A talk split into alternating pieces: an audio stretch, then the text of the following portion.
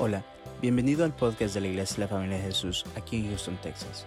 Si te gusta nuestro contenido, por favor déjanos un buen review y síguenos en las redes sociales. Nuestra visión como iglesia son las familias. Esperamos que este episodio sea de mucha bendición para tu vida. Somos tu familia. Qué bonita la amada del Señor, la novia, qué linda es su iglesia. Y qué fortuna tan grande que podamos estar aquí en esta noche. Antes de empezar, yo quiero hacerle algunos recordatorios y, uno muy especial. No sé si a usted le ha ocurrido, pero a veces nos cuesta regalarle algo a alguien que casi tiene de todo. ¿No le pasa a usted que, que conoce a alguien, le tiene mucho aprecio y a la hora de regalarle algo se hace mil preguntas, ¿qué le puede gustar a esta persona? Porque siento que de todo tiene. ¿Le pasó alguna vez así? ¿Verdad que sí? A mí también. Ahora véalo desde esta manera. ¿Qué pasaría si usted tuviese que darle un regalo al rey? al rey de reyes, al señor de señores. Imagínese qué cosa puede impresionarle a él. Cuando Él es el dueño, dice la palabra, del oro, de la plata, de todo lo que existe, creador del cielo y la tierra, ¿verdad que sería casi imposible? Pero hay algo que derrite el corazón del rey. Y dice la palabra que los regalos abren las puertas de los palacios. ¿Conoce ese, ese verso? ¿Verdad que es cierto? Entonces, la invitación es para que el viernes 25 de marzo podamos traerle regalos y coronas al rey. ¿Cómo? A través de la adoración. Es lo único que podemos darle a Él de calidad, es lo único que Él eh, captura sus sentidos, es con lo único que lo podemos enamorar a Él. Así que quiero, por favor, pedirle que marquen su calendario esa fecha. Es viernes a las 7 de la noche a las 7.30 de la noche. Los puntuales vamos a venir a las 7. a las 7.30 de la noche. Vamos a tener una noche de alabanza y adoración como nunca antes. Por favor, sea parte de eso, así que no lo vaya a olvidar. Otra cosa importante es que este viernes tenemos Isha. Isha. Isha nunca está de break nunca. Pero como entendemos que vamos a tener casa llena, que todos nuestros niños están de vacaciones, tenemos un plan súper emocionante en el que vamos a disfrutar todos, mamás, hijos, hijas. Vamos a tener un súper viernes de juegos, de competencia, de adoración, de premios, de todo y un refrigerio lindo. Eh, si usted estaba pensando, ay, este viernes qué difícil va a ser para mí ir porque los niños, venga, porque va a ser un viernes inolvidable. Bueno, y por supuesto tenemos esas mañanitas de oración donde vemos cómo Dios mueve su mano los sábados a las seis de la mañana, el grupo de generación usada por Dios a las seis de la tarde el sábado. Esto tiembla. Hablando en serio, esto tiembla. Aquí cae fuego. Este campo es minado. Así cualquiera se electrocuta si pone un pie aquí. Y si usted tiene un vecinito, tiene su hijo adolescente, sabe de alguien, por favor, encamínelo. Los sábados a las seis de la tarde, los domingos, súper culto de adoración y alabanza, lo tiene todo en mente, así que no vaya a perder nada de los, de los anuncios. Y, y esta noche vamos a, orar por la palabra que voy a compartir. Tengo este privilegio de compartir, pero también quisiera orar por los enfermos y por necesidades especiales. Doy gracias, Señor por tu amada iglesia y te pido, Rey, que por favor, Señor, te acuerdes, Señor, de aquellos que están enfermos en este momento, Rey mío. Acuérdate del papá de Rosita, Señor, y extiende tu mano de favor sobre él. Acuérdate de Armando Anaya, Señor, y haz un milagro en su vida, Señor. Acuérdate de aquellos que han perdido un familiar, Señor, y están, Señor, destrozado, Señor. Sé su consuelo, sé su amparo, sé su auxilio, sé su torre fuerte, Rey. Por favor, Señor. Y te pido, Rey, que mientras yo predique, tú te manifiestes con prodigios, con milagros, con sanidades. Toma control esta noche de todo lo que va a ocurrir en este lugar. Por favor, Espíritu Santo, escóndeme detrás de la cruz, ya no sea yo vista, mas Jesucristo entronado en medio de nosotros. Damos gracias al Rey. ¿Y por qué no le damos un fuerte aplauso? Él lo merece. Él merece la ovación. Él merece la admiración. Él merece todo lo mejor de nosotros. Fíjese que estoy tan contenta esta noche porque voy a, compartir algo acerca del cielo. y me encanta porque Dios me ha llevado por estos rumbos. Son senderos que antes no eran muy conocidos para mí, que ahora haga de caso que puedo caminarlos hasta con los ojos cerrados. Siempre hay más con el Señor, pero eh, pensaba en lo siguiente, porque antes de haber pasado situaciones especiales en mi vida, eh, yo pensaba en el cielo. Si usted me preguntaba, ¿te vas a ir al cielo? Yo le hubiera dicho, por supuesto que yes. La pregunta me ofende pero eh, em, sabía poquitas cosas del cielo, yo pensando como todo el tiempo allá cantando y con alas y, volando y haciendo unas cosas un poco eh, diferentes quizás a las que hago aquí. y dado que cada vez que encuentro una escritura, escudriño, busco y estudio, he aprendido unas cosas tan bonitas del cielo, pero también me he dado cuenta que, eh, no sé si estoy hablando en lo correcto, pero en general la iglesia está un poco vaga en conocimiento del cielo, porque pienso que el enemigo ha tratado de empañar esa área, ha tratado de nublar esa área, porque no le conviene que nosotros tengamos esa revelación del cielo. No le conviene porque si no lo vamos a anhelar y vamos a hacer todo lo que es necesario para poder estar presente un día en ese cielo futuro. Porque para ser un poco breve pero concisa, quiero decirle que el cielo es algo tangible, es algo territorial.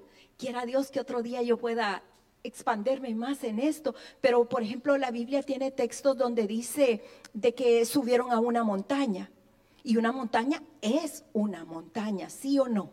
Entonces significa que es, es territorio firme. También eh, este, eh, la Biblia habla, por ejemplo, eh, de que cuando el Señor Jesucristo se transfiguró, Él sus discípulos estaban con él y vieron la imagen de Moisés y la imagen de Elías, ¿cierto? Entonces, si lo vieron a ellos, es porque tenían un cuerpo físico. A veces pensamos en el cielo y pensamos en nosotros y que vamos a andar flotando como que somos Gasparín del de la película. Y no, o sea, vamos a, tener estos cuerpos con la diferencia que van a ser cuerpos resucitados y restaurados. Hay tantas cosas bonitas que aprender del cielo. Vamos a disfrutar los olores, las comidas, la compañía. Vamos a estar con las personas que amamos. Van a ver tantas cosas bonitas. Yo le cuento una cosa que a, mi esposo y a mí nos ocurrió ya vivíamos en Estados Unidos y mi esposo tenía un, compañero que en realidad no era ni muy amigo de él, pero eh, le escribe este, este, este hombre le escribe a mi esposo y le dice, mire que si un día viene a El Salvador, yo eh, en verdad necesito tener un tiempo con usted, quiero hablar con usted, quiero que me ayude, quiero que me ayude a entender cosas que he vivido. Bueno, y mi esposo, justamente íbamos para El Salvador y le avisa y, nos reunimos con este hombre y él nos lleva a un lugar tan bonito en El Salvador, pero un restaurante tan de lujo.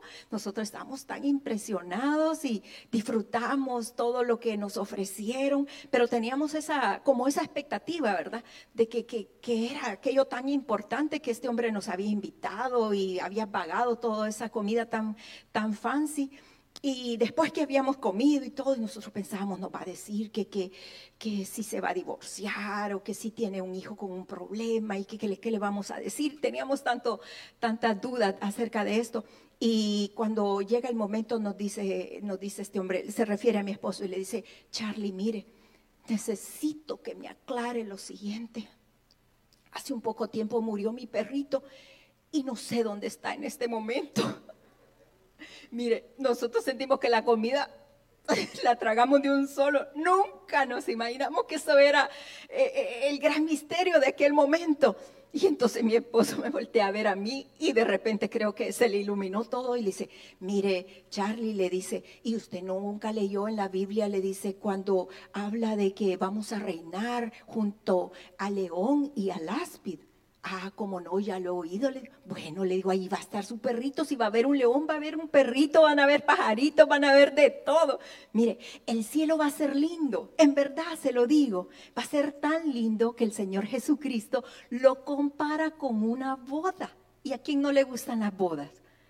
¿Verdad que son lindas las bodas? Mire, son especiales. Yo he ido a, bodas bien bonitas y creo que una de las más bonitas han sido las de mis hermanos Roberts. Fue una boda tan bonita esa boda que había eh, cosas lindas, especiales. Cada detalle era tan, pero tan hermoso.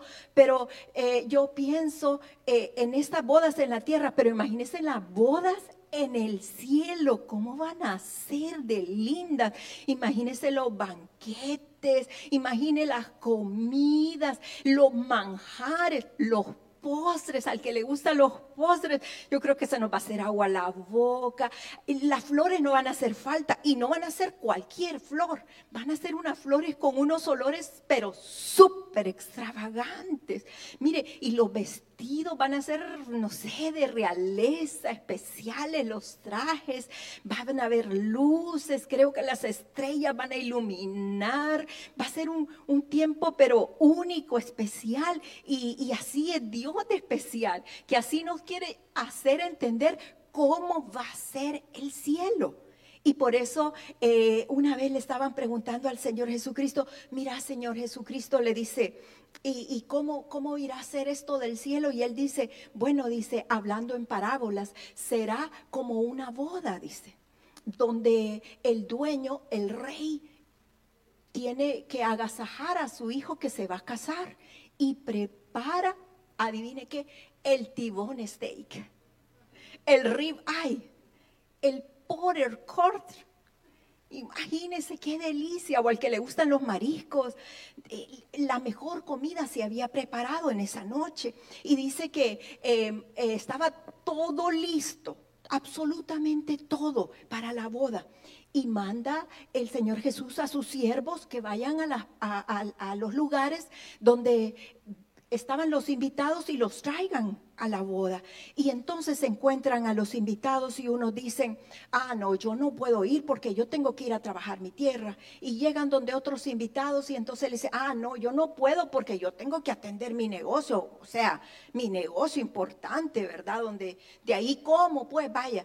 Y, luego van donde otros y, y los otros les maltratan.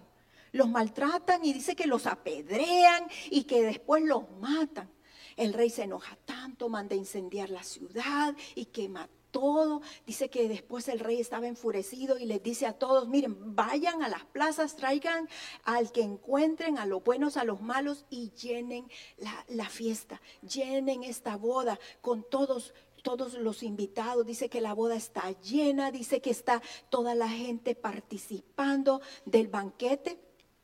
Entra el rey y ve a uno que no está vestido para boda. Y le dice, bueno amigo, ¿y vos qué estás haciendo aquí? Dice que este hombre enmudeció, se quedó callado, no pudo contestar. Entonces el rey manda a los siervos y le dice, llévense a este, llévenselo a ese lugar oscuro donde hay crujir y tronar de dientes y lo sacan al hombre.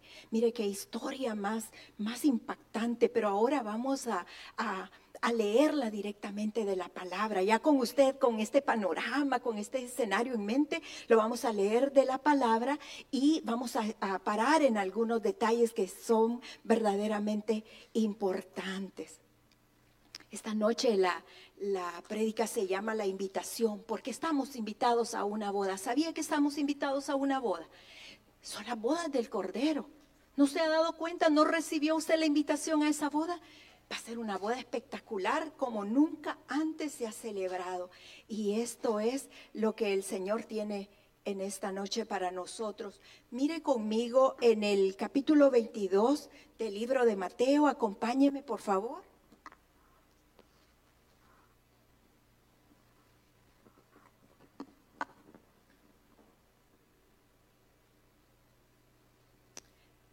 Mateo 22, respondiendo Jesús les volvió a hablar en parábolas diciendo, el reino de los cielos es semejante a un rey que hizo fiesta de boda a su hijo y envió a sus siervos a llamar a los convidados a las bodas, mas estos no quisieron venir volvió a enviar otros siervos diciendo, decida a los convidados, he aquí, he preparado mi comida, mis toros y animales engordados han sido muertos y todo está dispuesto. Venid a las bodas. Mire, quiero que antes que nada nos fijemos en un personaje que relata el capítulo 22 y habla de los siervos. Y los siervos en esta parábola son aquellos que iban y llamaban a los invitados. ¿Y cómo se relaciona esto con nosotros? Pues nosotros somos esos siervos encargados de traer a los demás a la boda. De, participar, de compartir. Mire, si esto de las buenas noticias realmente es una buena noticia para usted, ¿por qué no la va a compartir? Dígame. ¿Por qué no tener que hacerlo? ¿Por qué no compartirlo con otros?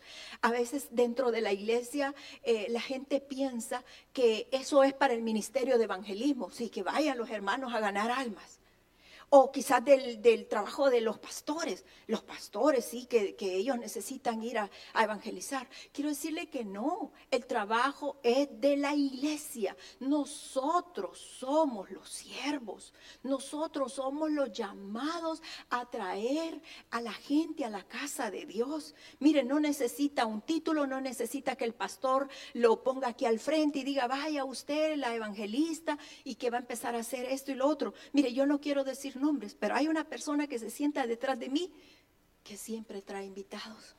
¿Cómo hace esta persona? Está cumpliendo la función del siervo. Siempre, siempre está invitando gente. Sí se puede, hermanos, sí se puede. Eh, aquí está mi hermana Rosita. Ella es resultado de una visita que yo tuve y, y la conoció. Yo he trabajado 10 o más años en la librería y que poquita gente ha traído. Esta persona que vino a trabajar a la librería por un mes trajo frutos. El viernes tenemos a la hermana Hilda, también que es fruto. ¿Por qué? Porque a veces no entendemos que somos siervos y que tenemos funciones específicas. Tenemos que hacer nuestro trabajo, tenemos que procurar compartir las buenas noticias con otros, tenemos que, hacer el tiempo, tenemos que que buscar las tácticas. Sabe que cuando yo vine a la iglesia en la primera época, eh, venía sola, mi esposo no, no, no, venía conmigo, no me acompañaba. Y entonces yo lo que hacía es que me preparaba y le decía a él, mira, eh, sabía los lugares que a él le gustaban ir a comer. Le decía, mira, después de la iglesia te invito a comer. Vaya, me decía, ¿dónde? A tal lugar, le decía yo. Sí, vaya, sí, me decía. Bueno, le decía, entonces vas conmigo. No, ahí me venís a traer después. Ah, no, le decía yo. Si es así, no, voy a ir sola con los niños, le decía. Ah, vaya, me decía. Bueno, y así pasamos quizás un tiempito corto. Cuando él vio que era en serio, que si no iba a la iglesia, no lo invitaba a almorzar el domingo, empezó a venir el domingo. Y así, fíjese, otra hermana mía, e, esa sí era dura Ojalá que no me vaya a estar oyendo. Pero esas, mire, a ella sí le callaba y le decía, mira, te voy a invitar a tal parte, pero lo mejor que yo me podía inventar, vaya, sí, vaya, voy a pasar por vos, le decía.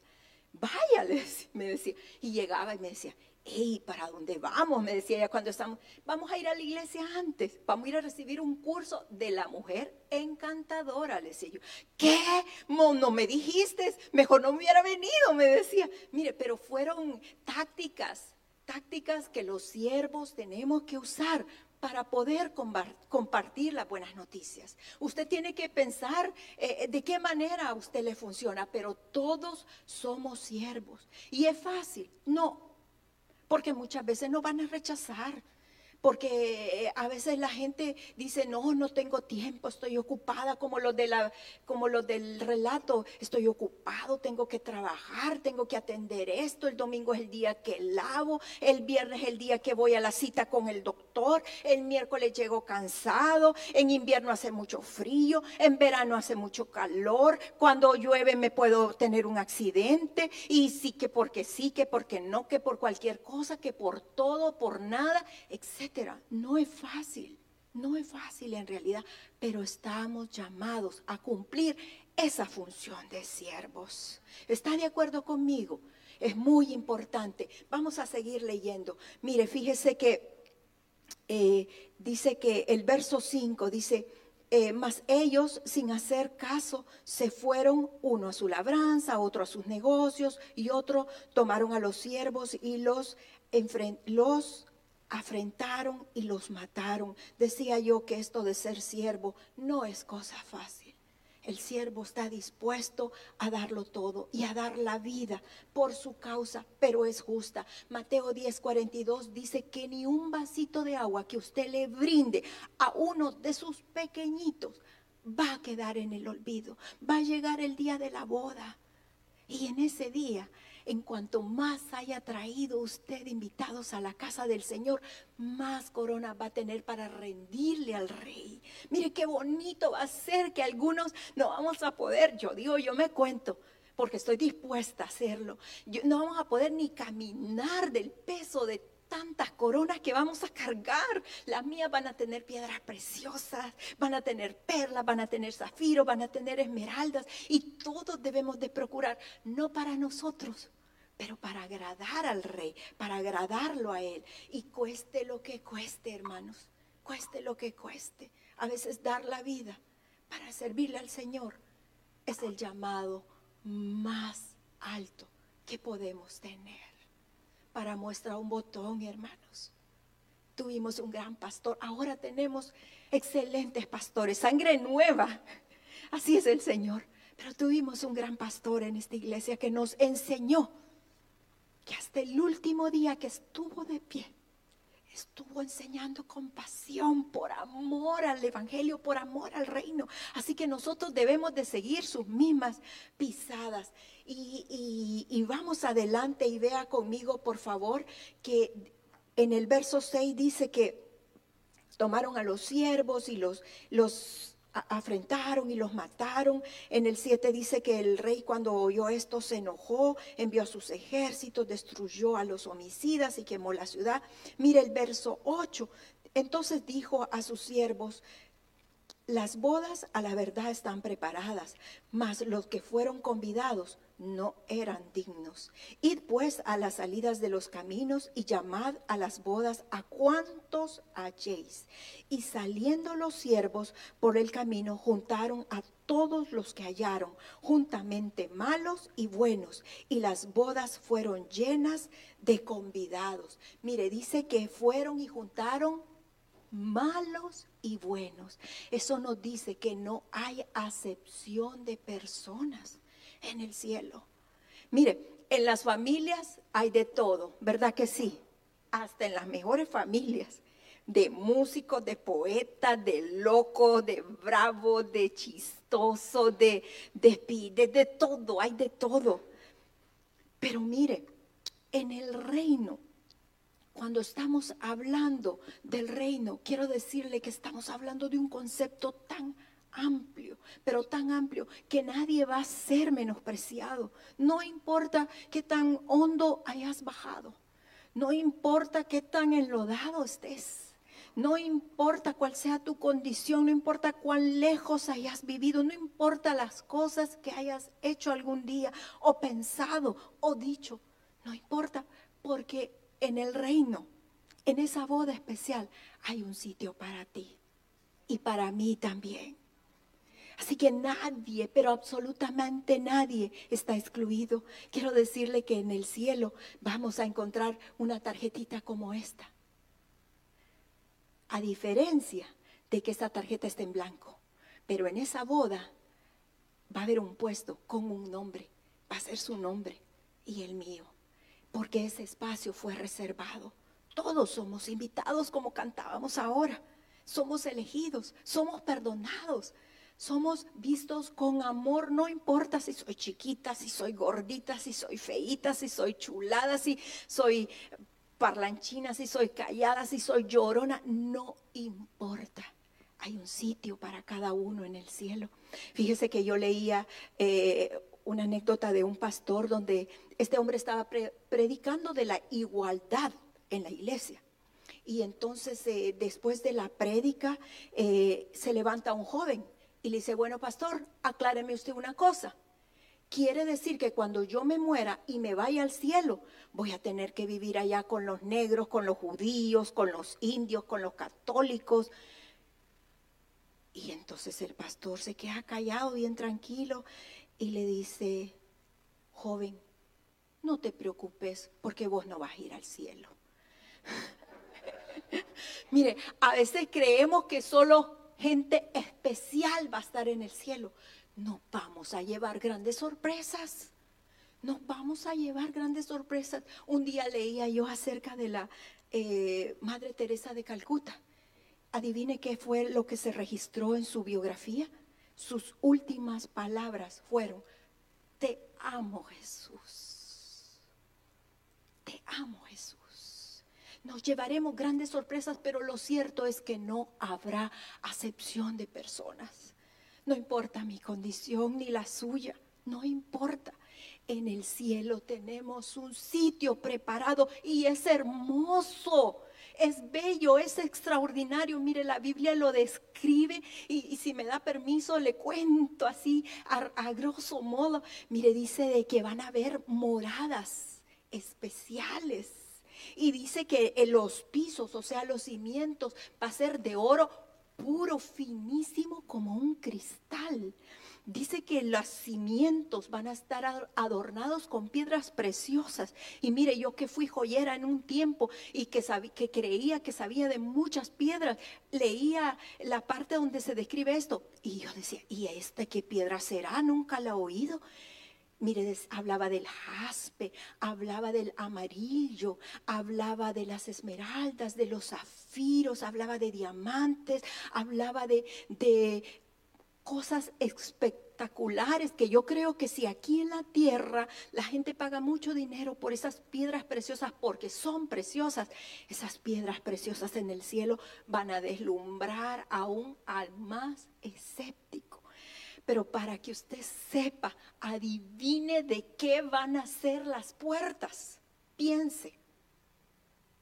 ¿De qué? De perlas. de perlas. Nada menos y nada más que de perlas, imagínense. Yo creo que yo me voy a pasar todo el día en la puerta sobando las yo me puedo imaginar la belleza. Mire, dice que va a correr una cascada como un mar de cristal. No sé si a usted le gusta el mar. A mí me encanta el mar. Mire, yo, a mí cuando, a mí llevarme al mar es lo más peligroso que usted se puede imaginar. Porque al principio estoy como un poco tímida, pero después me gusta meterme después de la reventazón. En la noche yo estoy pensando, ay Dios mío, gracias a Dios que no me ahogue, pero me sale agua de mar hasta por los oídos, por la nariz, trago agua de mar como usted no se imagina. Mire, a mí mi esposo me llevaba, me llevaba al mar con mis hijos y usted sabe que siempre cuando termina el paseo usted le dice a los niños, vaya niños, vámonos ya, y aquellos niños lloran, no, no me quiero ir, ¿qué quiero? Conmigo era al revés. mi esposo parado en la orilla con los niños agarrados de la mano, mami, tenemos hambre, salite. Yo quería estar en el mar. A mí me encanta eso. Imagínense cómo vamos a disfrutar el cielo. Y si hay mar, hay mariscos, todavía más. Y dice también la palabra que va a correr un río en medio de la ciudad. Un río que va a calmar la sed de todos. No vamos a tener sed. Y también habla de árboles, árboles de vida. Y dice que sus hojas son medicinales, imagínense. Me duele el estómago, me voy y me como una hojita. Ay, me duele el hombro. Ay, voy y me como la hojita. Me duele la mano. Voy y me trago una hojita. Me duele la cabeza. O sea, no, imagínense qué cosa más espectacular espectacular va a ser el cielo. Va a ser una cosa linda, linda que vamos a disfrutar al máximo. Estamos viviendo un cielo presente ahora. Pero lo que viene es un cielo futuro. Estoy predicando del cielo. no era mi intención, pero es que esto está tan bonito. Pero, lo pero es algo como que digamos, eh, e imagínense que nosotros vamos a residir en Hawái. Escojo Hawái porque me gusta. Este es mi lugar favorito. Pero si yo voy a vivir el resto de mi vida en Hawái y voy a quedarme una noche durmiendo aquí en la tierra, en Houston, digamos, ¿por qué me voy a preocupar si aquí hace frío, si aquí hay huracanes, si aquí se inunda? ¿Por qué? ¿Verdad que no tiene sentido? Yo tendría que preocuparme del lenguaje que hablan ahí. Al menos aloha sé. That's mean family. Y family nunca te dejará. Y cuando queremos saludar, le hacemos así. O sea, es tan bonito pensar en ese cielo futuro, en verdad. Es tan bonito como el Señor nos lo presenta. Y vuelvo a decir, no va a haber nadie que vaya a ser excluido. El que quiera y acepte la invitación para esa fiesta, esa gran fiesta. Y mire otra cosa más, vaya conmigo y acompáñeme. Mire lo que dice eh, el verso 11. Y dice que entró el rey para ver a los convidados y vio allí a un hombre que no estaba vestido de boda. Y le dijo, amigo, ¿cómo entraste aquí sin estar vestido de la boda? mas él enmudeció.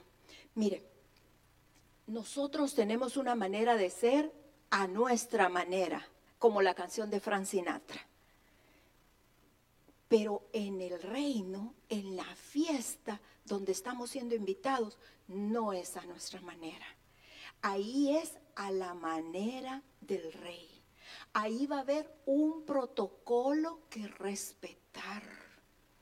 Ahí va a haber reglas, donde si no cumplimos esas reglas, olvídese. Fíjese que a mí me contaba una persona hace poco una, una anécdota que me pareció súper interesante.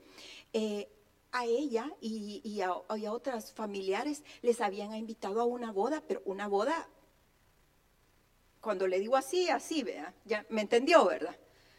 Ya se imagina qué tipo de boda, ¿verdad? Y entonces eh, dice de que, de que unos sobrinos de esta persona iban camino a la boda.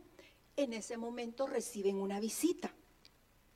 Y como ellos iban a la boda, le dio pena y le dijo, bueno, acompáñenos a la visita. Y se llevan a otra pareja a la boda. Estando en la boda, llegan y los recibe el novio para darle la bienvenida. Pero cuando ve a, los, a las otras personas y le dice, bueno, discúlpenme, pero en realidad ustedes tienen una reservación para dos espacios. No podemos aceptarlos a ellos en la fiesta.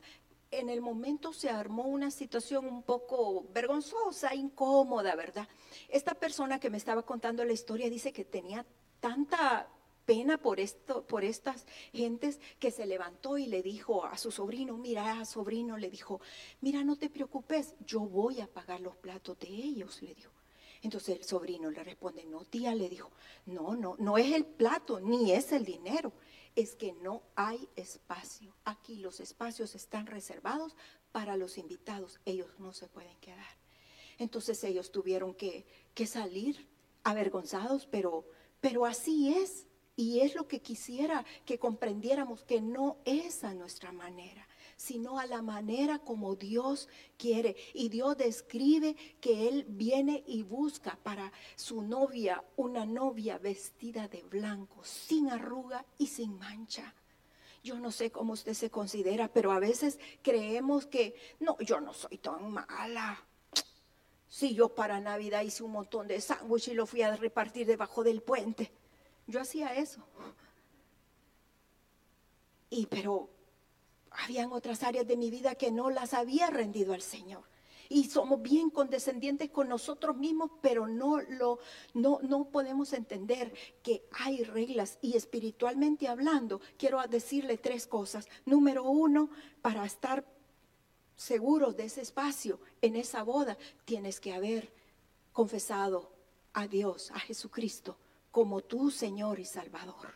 No hay otra manera, no hay otro modo. Número dos, tus frutos, tu testimonio tiene que ser de acuerdo a tu confesión. Yo no le podría decir, vamos a poner ejemplo, digamos que yo no, a mí no me da por beber. Yo no, no tengo esa tendencia al alcoholismo, pero yo le digo al Señor, ay Señor, yo ya te rendí esa área que yo no tomo. ¿Y si en las noches, imagínese que yo me la paso despierta viendo cosas que no debería de ver? ¿Verdad que no es así? Mis frutos, mi testimonio deberían de estar de acuerdo a mi confesión de fe. Y número tres es estar dispuestos a sacrificarlo todo.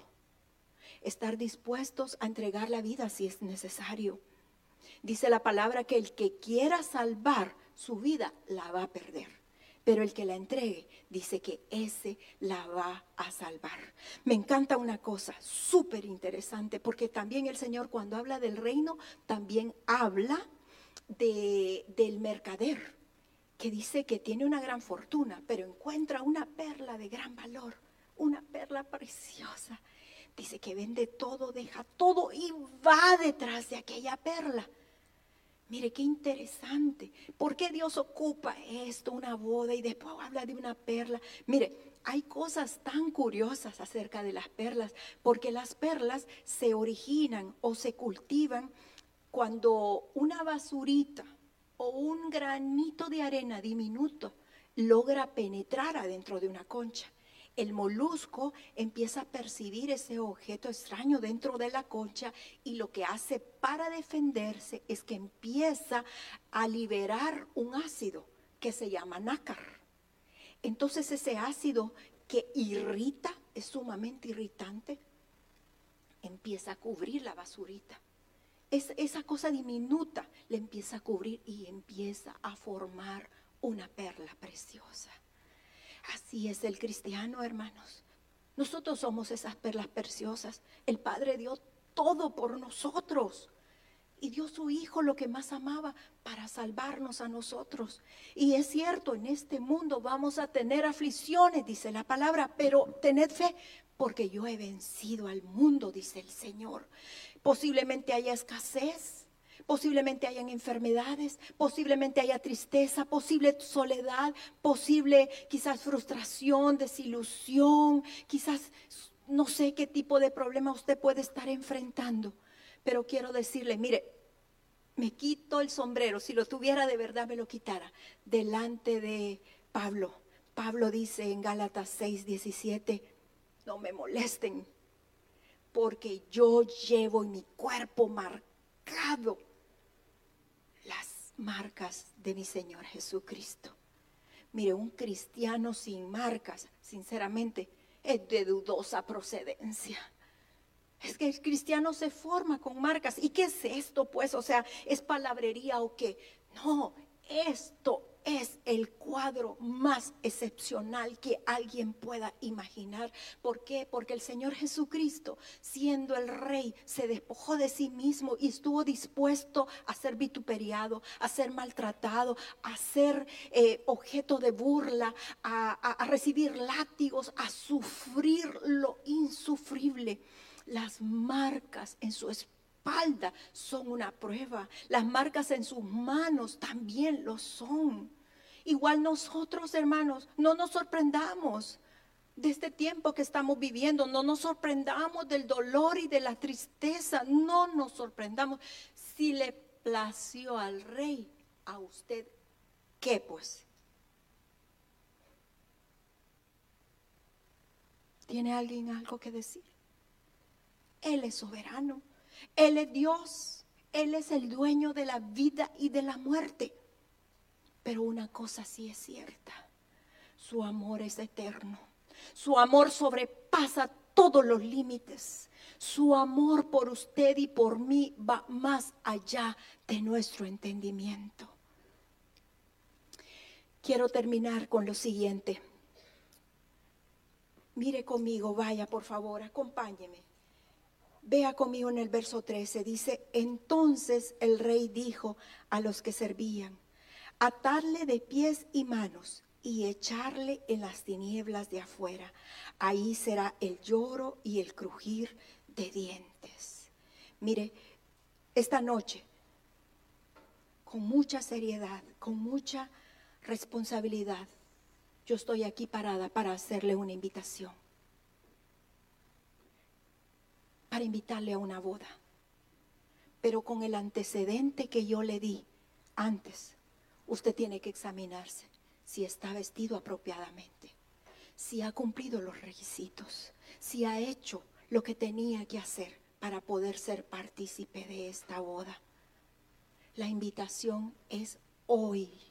La invitación es una oportunidad que no podemos desaprovechar. Usted diría, ah, esto está bueno para alguien que nunca confesó al Señor Jesucristo.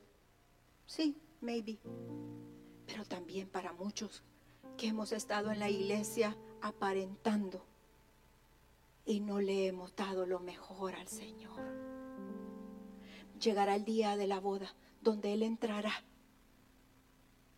y los que no estén vestidos y listos, esos no podrán participar. Y mire, dice la palabra que toda rodilla, dije toda, así dice la palabra, toda rodilla se doblará delante de Dios. Así lo dice, toda, toda. Ahora la pregunta es, ¿pero dónde la va a doblar? Cuando el rey entre al banquete. ¿Tendremos que hacerlo? ¿O será que estaremos en el lago de fuego, de azufre? Igual tendríamos que doblar las rodillas delante del rey. Hoy es un momento único en nuestra vida donde podemos elegir la vida o la muerte. Como dijo Josué, ustedes decidan si siguen a los Baales que sus padres un día adoraron, pero yo y mi casa le serviremos a Jehová. Porque vale la pena, hermanos. Vale la pena, amados. Vale la pena. ¿Por qué no le decimos al Señor con todo el corazón? Me encantó la canción Soy elegido. Mire, si se quiere quedar sentado, está bueno. Ahí estése. Pero si usted entendió la esencia de este mensaje, si usted sabe de lo que se trata, ¿por qué no da un paso al frente? ¿Por qué no sale de su comodidad?